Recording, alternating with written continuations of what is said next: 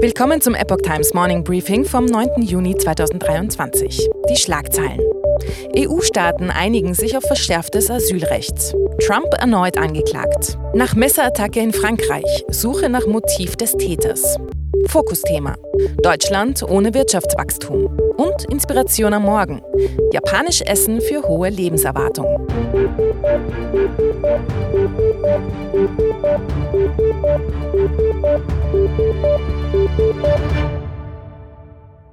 Die Asylverfahren in der EU sollen deutlich verschärft werden. Nach turbulenten Verhandlungen stimmten die Mitgliedstaaten mehrheitlich für eine entsprechende Reform. Diese ermöglicht erstmals ein beschleunigtes Asylverfahren an Europas Außengrenzen, damit Menschen mit geringen Aufnahmechancen erst gar nicht in die EU gelangen. Dafür soll es Asylzentren in Grenznähe geben, von wo aus Migranten direkt abgeschoben werden sollen. Abgelehnte Asylsuchende sollen zudem in sogenannte sichere Drittstaaten abgeschoben werden dürfen. Laut der EU-Kommission soll dies auch dann möglich sein, wenn ein Migrant lediglich durch den betreffenden Drittstaat durchgereist ist und sonst keine Verbindung zu ihm hat. Deutschland konnte sich mit seinen zentralen Forderungen wie Ausnahmen für Familien mit Kindern nicht durchsetzen. Eine weitere Regelung sieht vor, dass alle EU-Länder verpflichtet sind, Flüchtlinge aus stark belasteten Mitgliedstaaten aufzunehmen. Dies soll gemäß eines festgelegten Verteilschlüssels erfolgen. Von Staaten, die keine Flüchtlinge aufnehmen wollen, werden Ausgleichszahlungen verlangt. Als nächster Schritt müssen sich die EU-Staaten mit dem EU-Parlament über die Vorlage einigen. Der frühere US-Präsident Donald Trump steht Berichten zufolge erneut vor einer Anklage durch die US-Justiz. Es handelt sich um das erste Mal, dass gegen einen Ex-Präsidenten der USA auf Bundesebene eine Anklage erhoben wird. Diese steht im Zusammenhang mit Ermittlungen zu geheimen Regierungsdokumenten, die Trump nach seiner Präsidentschaft in seinem Privatanwesen Mar-a-Lago in Florida aufbewahrt haben soll. Trump wurde bereits in anderen Fällen angeklagt und es laufen weitere Ermittlungen gegen ihn. Das US-Justizministerium hat einen unabhängigen Sonderermittler eingesetzt, der sich mit den Untersuchungen zu den Regierungsdokumenten und Trumps Rolle beim Sturm auf das US-Kapitol im Januar 2021 befasst. Trump bezeichnete das Vorgehen der US-Justiz als Wahleinmischung. Er wirft Präsident Biden und den Demokraten vor, eine politisch motivierte Hexenjagd gegen ihn zu betreiben.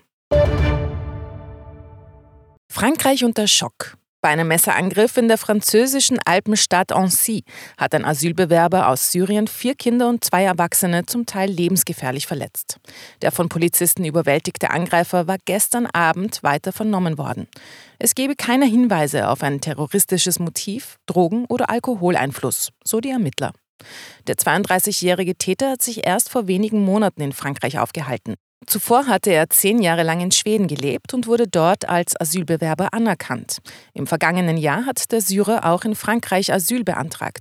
Wie der Sender BFM TV berichtete, sei dieser Asylantrag vor vier Tagen abgewiesen worden. Ob dies etwas mit der Tat zu tun haben könnte, ist offen. Zum Gesundheitszustand der schwer verletzten Opfer gab es zunächst keinen neuen Stand. Die vier verletzten Kinder im Alter von 22 Monaten bis drei Jahren waren in Kliniken nach Genf und Grenoble gebracht worden. Zu unserem Fokusthema. Die deutsche Wirtschaft stagniert. Für die viertgrößte Volkswirtschaft der Welt wird es im Jahr 2023 gar kein Wachstum geben, heißt es in der jüngsten Prognose der Industriestaatenorganisation OECD. Die Stagnation stellt sogar das optimistischere Szenario dar, wie der Business Insider berichtet. Im ersten Quartal des Jahres lag die Wirtschaftsleistung Deutschlands bereits um 0,5 Prozent unter dem Vorjahreswert. Viele Ökonomen gehen davon aus, dass die deutsche Wirtschaft im gesamten Jahr 2023 schrumpfen wird. Für die Weltwirtschaft insgesamt rechnet die OECD perspektivisch mit einer Erholung nach den traumatischen Erlebnissen der Corona-Pandemie und des Ukraine-Krieges. Die Energiepreise bewegten sich in den meisten Ländern wieder in Richtung Vorkriegsniveau. Auch die Lieferketten würden sich wieder einspielen. Allerdings heißt es bezüglich Deutschlands, dass ohne einen grundlegenden Wandel die Zahl der Arbeitskräfte in Deutschland drastisch schrumpfen werde. Bereits im Laufe der kommenden zehn Jahre rechnet die OECD mit einem Rückgang des Arbeitskräfteangebots um drei Millionen Personen oder sieben Prozent. Während Bundesarbeitsminister Hubertus Heil versucht, die Einwanderung von Fachkräften zu erleichtern, stehen Länder und Kommunen vor erheblichen Herausforderungen. Sie klagen über überfüllte Schulen, zu wenig Wohnraum und fehlenden finanziellen Mitteln, um Integration zu flankieren. Auch die Produktivität stagniert hierzulande. Laut OECD ist diese in den USA seit 2015 um 8 Prozent angestiegen, in Deutschland hingegen nur um 2 Prozent. Einer der Gründe dürfte der zunehmende politische Druck auf die Automobilindustrie sein. Die Branche leidet zudem unter den hohen Energiepreisen, so auch der Maschinenbau. Bundespräsident Steinmeier hat das Gesetz für eine Wahlrechtsreform unterzeichnet. Mehrere Oppositionsparteien bereiten jetzt Klagen beim Bundesverfassungsgericht vor. Die Union wolle alle rechtlichen Mittel nutzen, Zitat, um die Manipulation des Wahlrechts zu stoppen kündigt der CSU-Abgeordnete Alexander Dobrindt an. Das neue Wahlrecht begrenzt die Sitzzahl auf 680 und schafft Überhang- und Ausgleichsmandate ab. Das Bundespräsidialamt hält das Gesetz für verfassungskonform, bedauert aber den fehlenden politischen Konsens. Auch die Linke, die von der bisherigen Regelung profitiert hat, will vor das Bundesverfassungsgericht ziehen. Eine Tübinger Gruppe von Ärzten und Betroffenen von Corona-Impfschäden fordert ein Aussetzen der aktuellen STIKO-Empfehlung für Covid-19-Impfstoffe.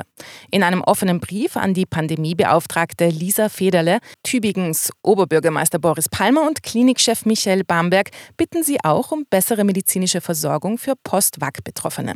Sie schlagen vor, an der Uniklinik Tübingen eine Post-WAC-Ambulanz einzurichten oder den Aufgabenbereich der bestehenden Long-Covid-Ambulanz zu erweitern.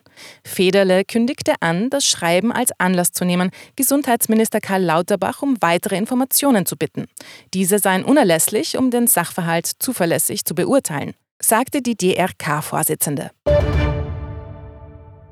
Japan das Land des Lächelns und die Heimat der Hundertjährigen. Nirgendwo werden die Menschen so alt wie hier. Das Geheimrezept für die hohe Lebenserwartung liegt unter anderem in der gesunden Ernährung. Eine beliebte japanische Fernsehsendung hat kürzlich 300 angesehene Ärzte gebeten, die zehn aus ihrer Sicht gesündesten Lebensmittel auszuwählen. Zu den Top 10 gehört Natto, ein japanisches Nationalgericht aus fermentierten Sojabohnen. Es ist leicht verdaulich und reich an Proteinen und Vitaminen. Auch Kimchi, ein traditionell fermentiertes Gemüse aus Korea, schaffte es in die Liste der gesündesten Lebensmittel. Ebenso wie Brokkoli, Joghurt und Tofu. Viele dieser Lebensmittel werden heute jedoch in stark verarbeiteter Form angeboten. Bei der Auswahl gilt deshalb, je naturbelassener die Kost, desto gesünder. Mehr dazu auf epochtimes.de.